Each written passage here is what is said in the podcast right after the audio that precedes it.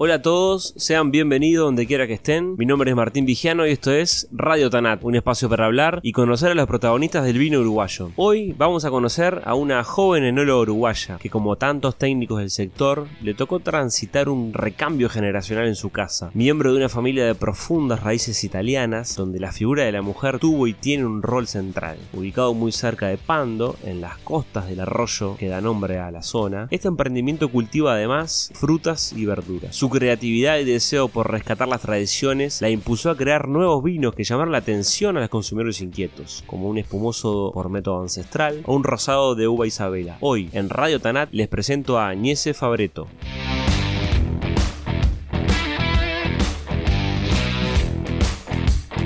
Bueno, Añese, ¿cómo andás? Muchas gracias por aceptar la invitación y recibirme acá en la bodega, en el laboratorio, en tu lugar de trabajo. Bueno, no, gracias a ti, Martín, por permitirme ser parte de Radio Tanat. Bueno, estamos acá en, vos me, explicabas, es, muy cerquita de Pando, específicamente las costas de Pando, porque estamos muy cerca de, donde pasa el arroyo Pando, justamente. Así, es, acá estamos en una especie de estuario, porque tenemos aquí atrás al, arroyo Pando, costa de Pando, y, al frente tenemos el, el arroyo Sauce, ¿no? Este, así que bueno, estamos rodeados. Bueno, contá un poquito de tu historia, Añese, y de la familia. Eh, vos me decías que los primeros registros de la bodega son de 1936 más o menos, pero bueno, la familia o la empresa como tal como se conoce hoy, que es Establecimiento Favorito Dragone, recién se establece eh, por 98 por ahí. ¿Cómo, es esa historia? Decíamos al principio que eh, bueno, los, primeros inmigrantes llegan ahí de un pueblito de Nápoles, ¿no? Así es. Sí, este, como, como toda familia vitivinícola del rubro, eh, tiene a esos inmigrantes. Eh, en nuestro caso tenemos al, en realidad a mi bisabuelo, don Benvenuto Hugo, que vino desde el Piamonte. Ya después, este, mi nono vino de, de Nápoles, de un pueblito que se llama Cairano este, ¿Lo visitaste? Lo visité, sí, cuando tenía 16 años. Este, eh, muy lindo, la verdad. ¿Hay viñas ese vino o no? Eh, eh, ahí en Nápoles no, no vi viñedos, ¿Mm? este, pues, bueno, trabajan muchos frutos secos allí, pero sí tuve la oportunidad de ir a conocer em, el Véneto, de donde es la familia de mi padre. Bueno, ahí sí, este, más que nada vi parrales y eso me pareció muy, muy lindo reencontrarme con, mis raíces. Ahí está. Pero bueno, perdóname que te, te desvíe entonces. ¿Cómo, es la este, historia? Sí, en realidad eh, los primeros registros de elaboración de esta bodega datan por el año 1936, pero en realidad este, se elaboró este, mucho, mucho antes. Mi nona siempre cuenta que ella recuerda que tenía ocho años cuando se elaboraron los primeros vinos ah, este, aquí. Y, bueno, y mm, la bodega en aquel entonces se llamaba Las Cinco Hermanas, este, pero después vino una cesta, de todos modos siguió llamándose Las Cinco Hermanas. Este, estaban buscando algún varón, pero nunca apareció. Igual de todos modos, esas seis mujeres tenían este, mucha, mucha garra. Mira qué interesante el dato que das, sobre todo a la audiencia, ¿no? Que capaz que conoce, ha escuchado, capaz que por, ojalá haya probado algún vino de ustedes. Y una de las cosas que siempre veo de afuera es que eh, de tus, son cinco hermanos ustedes justamente. Nosotros somos cinco hermanos. Pero los que son más visibles, o por lo menos para, para mí como consumidor, como colega, es que vos estás en bodega y, Lucía está en las ventas. Es, es, interesante el dato, es curioso, es de que aquellas cinco hermanas y hoy sigue siendo con una impronta muy femenina la empresa. Ahí va. Sí, no, y después, este mm, por circunstancias de la vida, mi bisabuelo fallece en un accidente ferroviario y bueno, mi nona, este, la mayor, Margarita Bo toma la posta con solo 22 años. Y bueno, y en aquel entonces el ingeniero químico que, asesoraba la bodega, porque no existían enólogos, este, le recomienda por qué no casarse con un inmigrante que estaba trabajando en otra bodega. Y bueno, es así que, surge la unión de Margarita y Miguel y siguen con... La bodega pasa a llamarse... Este, ay, que se me fue... Eh, Margarita, Bodega Margarita. Eh, eh, bodega Margarita, sí. Y, y, bueno, después recién en el año 98 es que mm, mi familia toma, toma la posta, mis hermanos arrancan a trabajar la bodega y recién en el, en el 2013, cuando yo ya estaba recibida y había hecho algunas pasantías este, para agarrar experiencia, es que, mm, bueno, arranqué de lleno aquí en la bodega. Ahí está. Hasta el día que de hoy. La figura de la mujer en la empresa, en la historia de la familia, es siempre muy fuerte. Ahí va. Este, podemos hacer buenas cosas al igual que los hombres. no, porque viste que a veces, digo, lo digo, porque a veces se señala casos de mujeres que llegan o que están en la familia y acá no es uno ni dos casos, sino que ya contaste en dos minutos. Sí, es una historia familiar donde la mujer tuvo un... En realidad, o sea, mis hermanos este, hombres, a ellos les, gusta más el campo. Este, entonces eh, ellos se encargan de los viñedos junto con mi papá. También trabajamos este, fruta y verdura y ellos están básicamente en el campo y aquí en la bodega están mi hermana Lucía y yo y bueno, después está mi, mi, hermana Gina que es la ingeniera. Y bueno, trabaja para otros, otros productores, pero bueno, ese es el equipo, el equipo básicamente. Añese, bueno, ¿cuál es tu primer recuerdo con la uva y con el vino? Naciste acá, creciste, pero ¿de, de qué te acordás de niña? Eh, bueno, me acuerdo que mm, teníamos pocas visitas a la playa. Era todo un acontecimiento ir a la playa, ¿no? Pero nosotros usábamos el baldecito de, para hacer el castillito. En realidad lo usábamos para juntar los granos de uva. Pero igual eh, se disfrutaba. Era una, una linda época.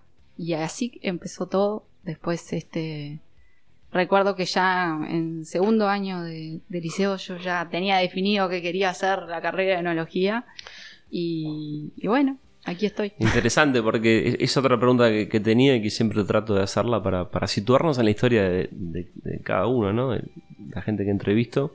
Es que entonces vos tempranamente, digamos, relativamente temprano, siempre, tuviste claro eso, ¿no? no, no fantaseaste con otra otra profesión? ¿No quisiste...? Sí, al principio como que quería ser eh, profesora de geografía porque me gustaba mucho, pero después eh, dije, no, voy a hacer enología, esto es lo mío. ¿Y cómo fueron esos años? ¿Terminaste el liceo y, entraste a la escuela? Entré a la escuela y...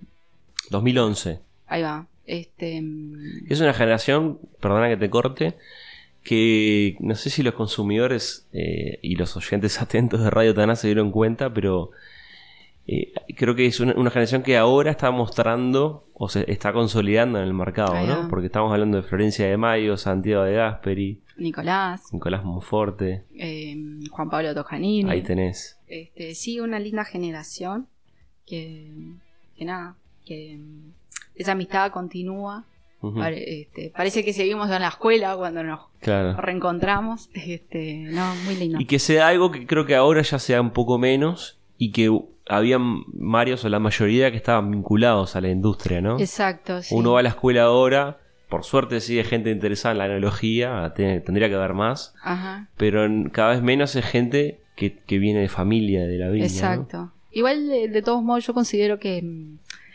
los mejores enólogos que se ven por ahí no, no tienen eh, descendientes en realidad eh, ¿Por qué pensás eso? de la viticultura. No, no sé, pienso en observando a distintos colegas que, que pienso que tuvieron que meter más empeño para lograr un puesto. Capaz que no, no, tenían una mochila tampoco. Exacto, sí, sí, sí.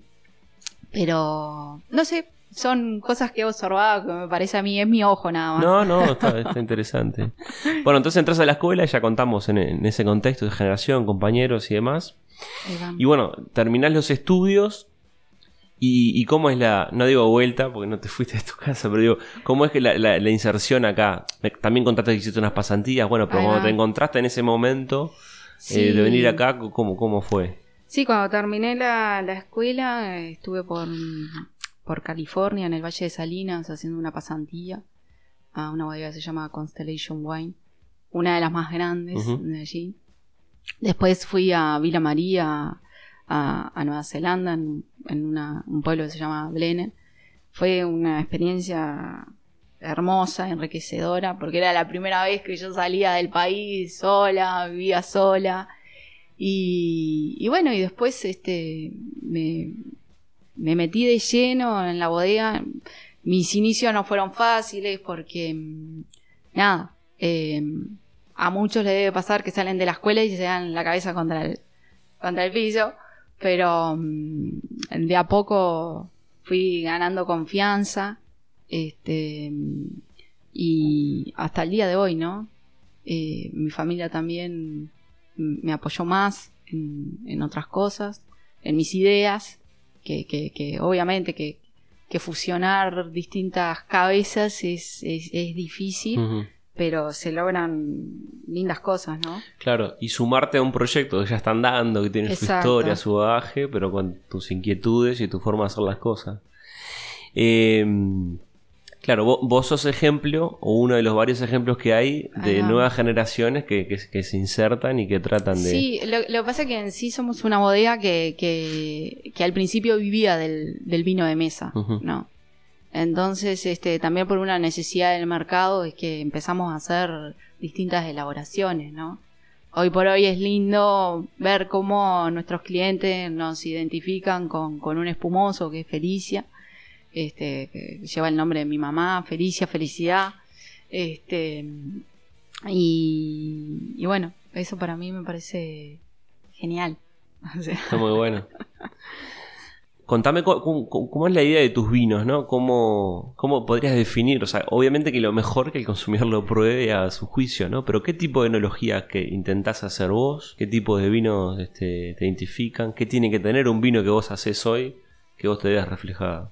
Y yo, pienso que la enología que aplicamos aquí es muy tradicional, pero lo que tratamos básicamente día a día es eh, homenajear o rememorar eh, aquellas viejas vinificaciones que se hacían.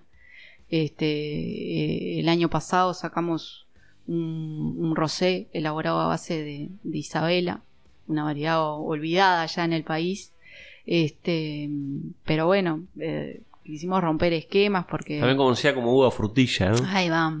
Eh, en realidad. Eh, que genéticamente tiene sus bemoles ahí, ¿no? Ah, por eso fue un poco dejada de lado, pero. Es, una variedad que siempre yo la vi en. Este, vinificada junto con, con Tanat.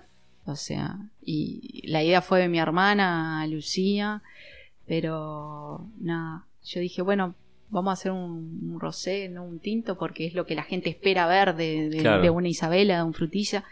Y bueno, ahora quedan poquitas, poquitas este, botellas. Se elaboró con, con la fila de frutilla que está en la entrada. este, y el parral de, de la nona. Y, y, bueno, básicamente eso tratamos de, de, de, hacer cosas nuevas. Tenemos un espumoso por método ancestral eh, eh, yo años anteriores hice la carrera de sommelier y, bueno, y escuchaba espumoso, método ancestral y yo decía, ¿qué es eso? Eh, vamos a hacerlo. Dije, en realidad no sabía lo que estaba haciendo, pero el resultado fue bueno y hoy por hoy se ven en plaza mucho espumoso elaborado por ese método, ¿no? Creo que, que, estamos volviendo a los orígenes. Claro. Eso te iba a pedir también, si puedes profundizar un poquito en, en otros métodos de los que vos eh, hacías referencia. Bueno, ya viste dos ejemplos. Ese método ancestral, que en realidad es una, es una única fermentación para el espumoso, no es un vino base y después una segunda fermentación, sino es que como está terminando de fermentarse en basa para que esa, esa, ese azúcar que queda termine de fermentar dentro de la botella. Y después el otro ejemplo, bueno, eh, la elaboración de frutilla, que realmente no es normal hoy. ¿En, qué otras cosas vos ves reflejado eso de tradición? Eh, bueno, nuestros tintos este, no son tintos con, mucha extracción. Eh, en realidad, con poca madera también no nos gusta que quede esa madera excesiva, sino que, que, esté integrada a este, al vino. No sé si, si, estoy en realidad contestando la pregunta que me estás haciendo.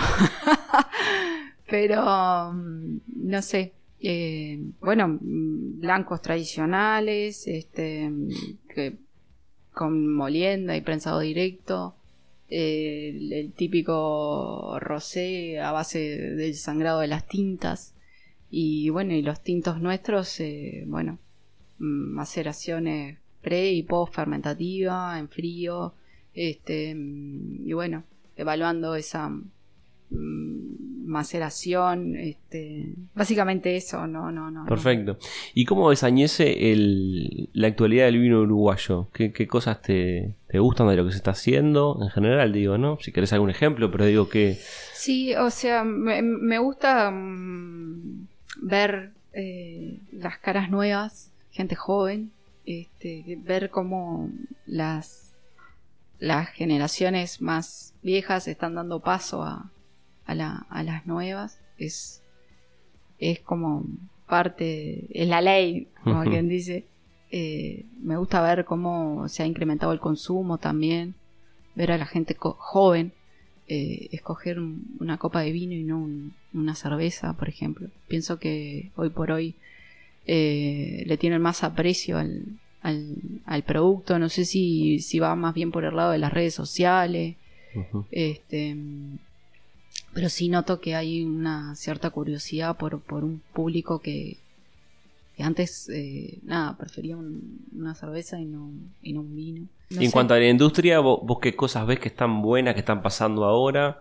¿Qué cosas te estimulan? Acabas de decirlo de la gente nueva, pero digo, en cuanto al producto, las técnicas, la elaboración, este, no sé, las tendencias, no, hablo de modas, que son cosas que en la industria nuestra no, no, no corre porque es muy efímero una moda, pero digo, las nuevas tendencias, las nuevas inquietudes, qué cosas te está gustando hoy. Este, no sé, me está gustando también el hecho de que hay bodegas que están trabajando con, con otros técnicos de otros países. este, el hecho de, fusionar con, con, otras cabezas, con otras ideas, eso me parece que, está genial y se está dando cada vez más. Este, eh, creo que mm, no es solo eh, la enología del Uruguay que, está creciendo, sino creo que, a nivel mundial el, rubro está creciendo un montón y, se está logrando trabajar en, equipo. Eso me parece este, genial. Y bueno, lo más lindo es que hoy por hoy a veces algunos te llaman o por las redes sociales te escriben, oh, qué bueno que está tu producto, me encanta. Y, hacer una cierta... Se genera una cierta sinergia porque... Mm. Eh, no sé, eso me, me, parece que está, que está genial. Y lo otro, Añese, lo, lo, que te parece que todavía nos falta, o sea, no sé si hay algo que parece que esté mal, o capaz que falta más trabajo, estamos más atrás en Uruguay. Eh, no sé si, no, si nos falta algo, pero sí me, algo a destacar que eh, como el, Uruguay eh, ha logrado ser marca país y, salir en equipo con otras bodegas que están a la misma altura, este, con las mismas inquietudes. Este, eso es lindo, poder ir a una feria, por más que hoy por hoy está todo trancado por el tema de, la pandemia. Este, pero me parece que se ha hecho un, buen trabajo, ¿no? La unión de, las bodegas uruguayas para, para, para hacer fuerza, para que reconozcan a, a la enología de nuestro país, ¿no? Porque, ¿qué pasa? Yo veo que, no sé, yo que he, hecho pasantías, este, me dicen, ¿de dónde sos? De Uruguay. ¿Y dónde queda eso? O sea, eh, no seas malo, o sea, o te dicen Argentina, no, no, Uruguay. claro, y, y, dando pasitos para salir al mundo y hacerlo juntos está interesante. Pero convengamos que falta, ¿no? Sí, sí, sí, sí, sí. ¿Y cuáles son tus, como elaboradora, tus ambiciones al mediano y corto plazo, tus sueños? Este, ¿Qué te ocupa la cabeza hoy? Buena pregunta. porque claro, no sé si la, yo seguro que la gente que escucha esto tiene una idea porque se lo decimos muy seguido que en este negocio uno tiene que pensar dos, tres, cuatro jugadas para adelante, porque no, no es, si bien es un laburo del día a día, de que no, no se descansa, pero, pero sí que hay que tener una mirada necesariamente estratégica y a largo plazo, o sea, lo, lo inmediato acá a veces no, no corre, ¿no? Es, uno para hacer algo tiene que planificarlo, ejecutarlo, ver sus resultados y después este, lleva mucho tiempo todo, entonces, por eso te preguntaba, a veces uno tiene ahí una ambición, una cosa, una, aunque sea una, idea borrosa, pero a veces... Sí, obvio. Y sí, me... O sea, capaz que una forma, un cliché de hacer una pregunta, ¿qué te, ¿cómo te gustaría verte de acá a 10 años? A 10 años, ahí va. Bueno, como te decía, somos una bodega que nos conocen por, por, el vino de mesa, ¿no? Pero me gustaría que, que aquí a 10 años el, eh, nuestras ventas de, de, vinos BCP crezcan. Creo que año a año nos hemos esforzado para hacer productos más diferenciados y que estén a la altura de las demás bodegas. Em, si bien ha sido difícil, por lo que te decía, de, trabajar con, distintas ideas, distintas cabezas, pero eh, también es lindo ver cómo te dan el apoyo y, bueno, no te permite en realidad el cuadro entero de Tanato, de Merlot, pero bueno, acceden a unas filas y bueno, es lindo ver que ellos vean los resultados. El impacto, claro. Ahí va. Este, y bueno, ¿y por qué no poder hacer alguna exportación de, o estar en algún otro, otro país y, ser parte de la cara del Uruguay en, otros países? O sea, eh, esa es eh, mi ambición. Este, creo que, bueno, por varias circunstancias de la vida no se ha dado hasta el momento, pero hemos trabajado y y nada, eso. Este. Ahí está. ¿Cuáles son, Añese, tus, tus referentes? O, no sé, no los locales, extranjeros que vos te, te inspirás, los escuchás, los mirás. Eh, de antes, de ahora. Sí. Bueno, siempre sentí admiración por, por Eduardo Boyo. Fue, fue docente de la Escuela de Enología. Pero también me, me encanta su forma de ser o o el enfoque que le, que le da a, la enología. Eh, me, gusta cómo, cómo transmite. Eh, para mí es un, buen referente. Después a un gran amigo, Marcelo, una guía para mí. Marcelo Laitano. Ahí va. Este, bueno, esos serían mis grandes referentes. Eh, también mujeres. Tengo mujeres referentes porque, porque tiene que ser un hombre. Este, eh, para mí una buena referente sería Adriana Gutiérrez eh. De, de Juanico. Me gusta su, personalidad, su forma de ser, su encare. Este, y bueno, eso básicamente. Está bien. Y de afuera, capaz que también personas, pero sobre todo regiones, este cosas que vos estás viendo de afuera, capaz que bueno, este año nos privó mucho de viajar y de ¿no? intercambiar, de recibir gente, pero también nos abrió la puerta a, participar en seminarios de, ¿no? de transmisiones en internet y eso. Pero, ¿qué, región del mundo te, llama la atención, te gusta o, te genera inquietud? Bueno, mm, bueno, conocí Nueva Zelanda, una isla que en realidad básicamente tiene la misma superficie que nosotros, pero me pareció genial ver tanta diversidad este, en una isla Mm, chiquita, que, o sea, como que la sentía como que se asemejaba a Uruguay, ¿no? Eh, de tecnología tienen lo último de lo último y me pareció un...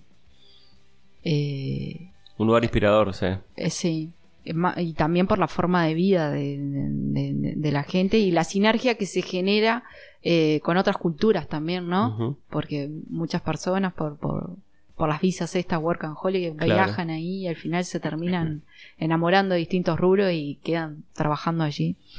Este, y bueno, em, Europa como siempre, siempre encantadora, tiene, tiene sus lindos puntos, pero sí veo que hoy por hoy están tomando mucha fuerza mm, algunos países eh, de América, eh, Bolivia, Perú, este, eso me, encantaría algún día conocer eh, su viticultura, a ver, porque uno tiene ciertas ideas, ciertos prejuicios que en realidad llegas ahí y la realidad es otra.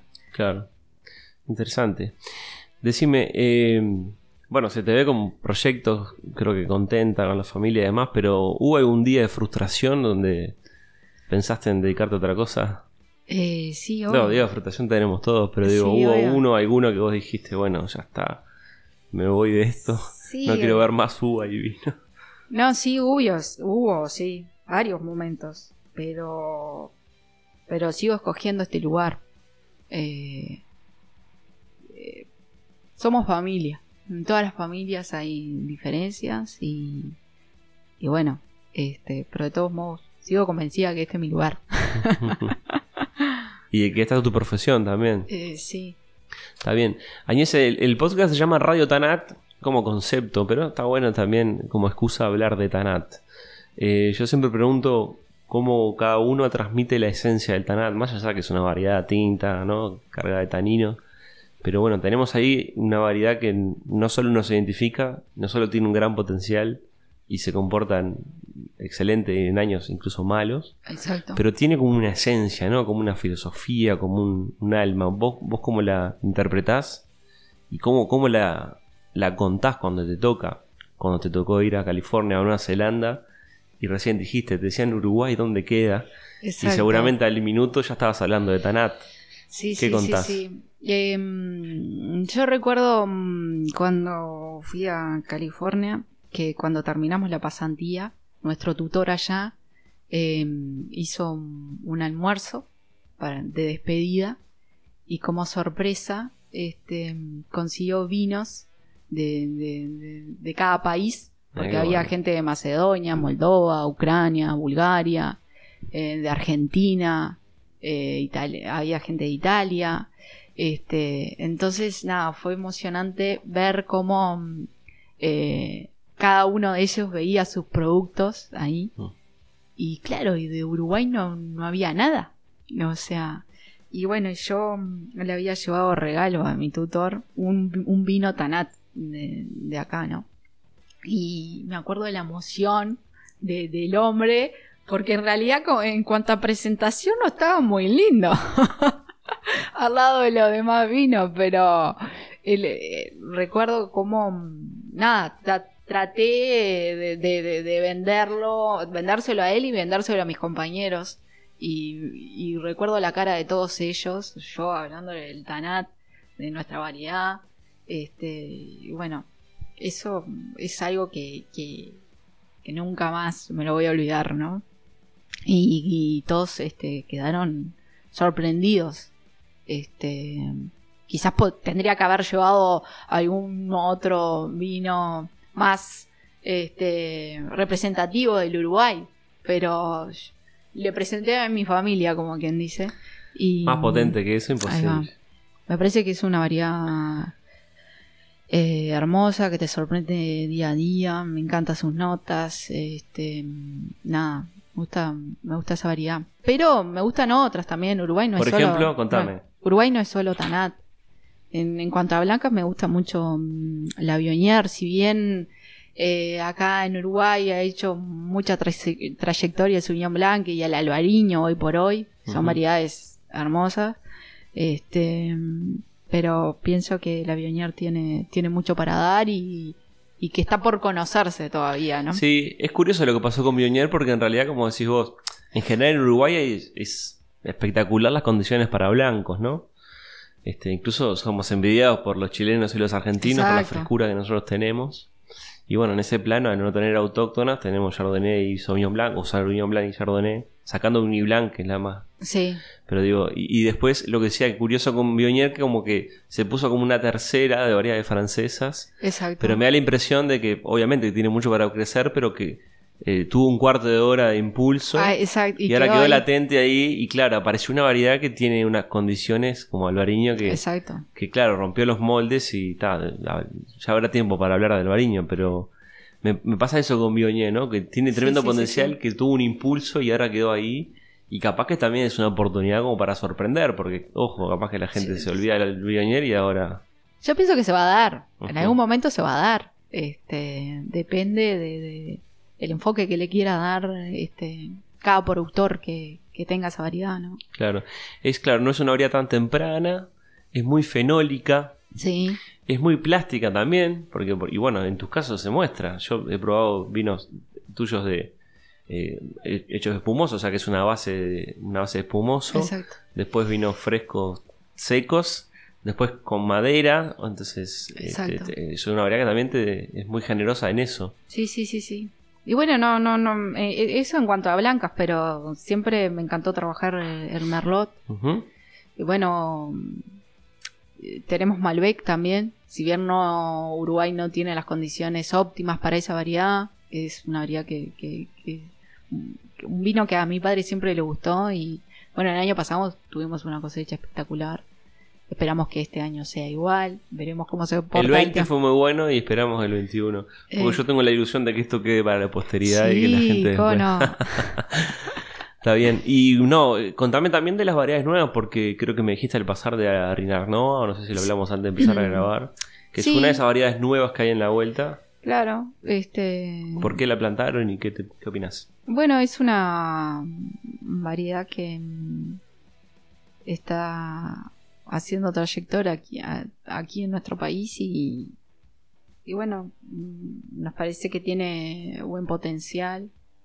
Eh, bueno, nosotros también pensamos en el vino de mesa, ¿no? Es una variedad de mucha carga también, pero para, para hacer vino BCP lo pensamos, Sí, pensamos regularle la carga, ¿no? De Recién este año vamos a tener su primer cosecha. claro. Es Este, un cruzamiento de Tanat y Cabernet Sauvignon y yo creo que tiene del Tanat eso de de generosidad, de darte kilos si vos le querés sacar kilos Ahí va, y de responder en una buena calidad si uno la trabaja. exacto.